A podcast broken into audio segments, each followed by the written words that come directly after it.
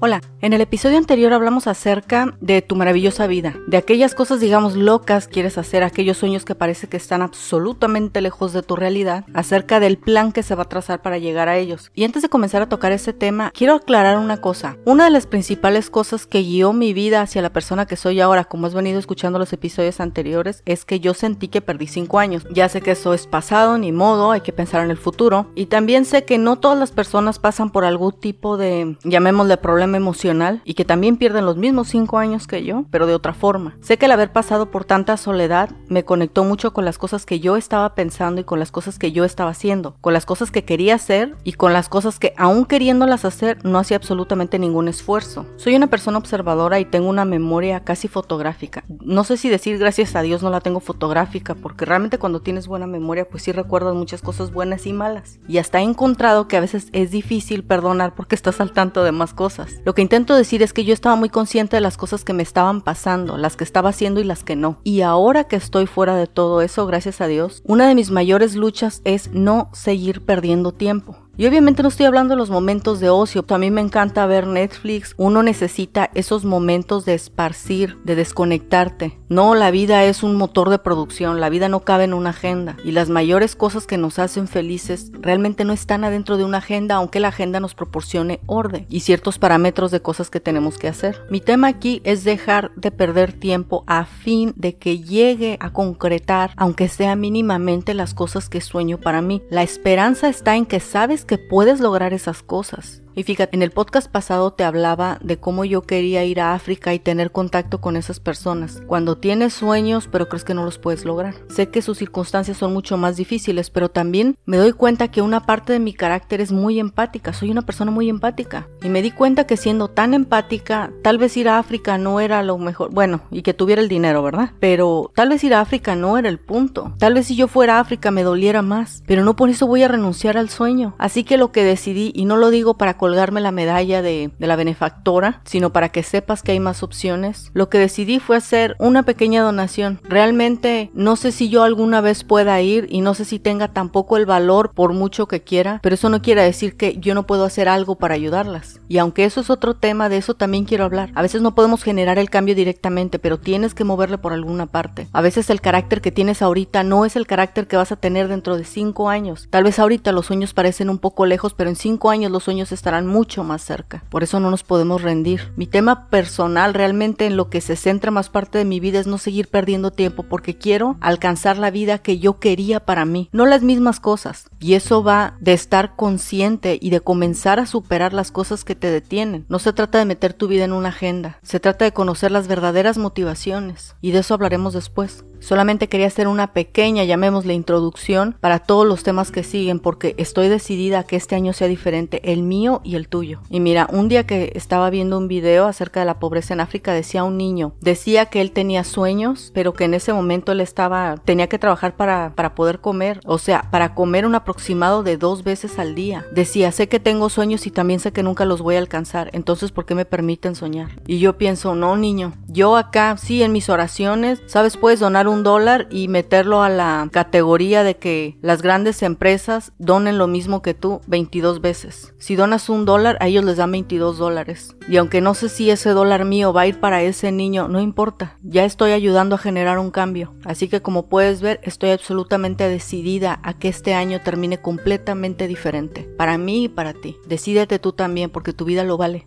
Nos vemos la próxima.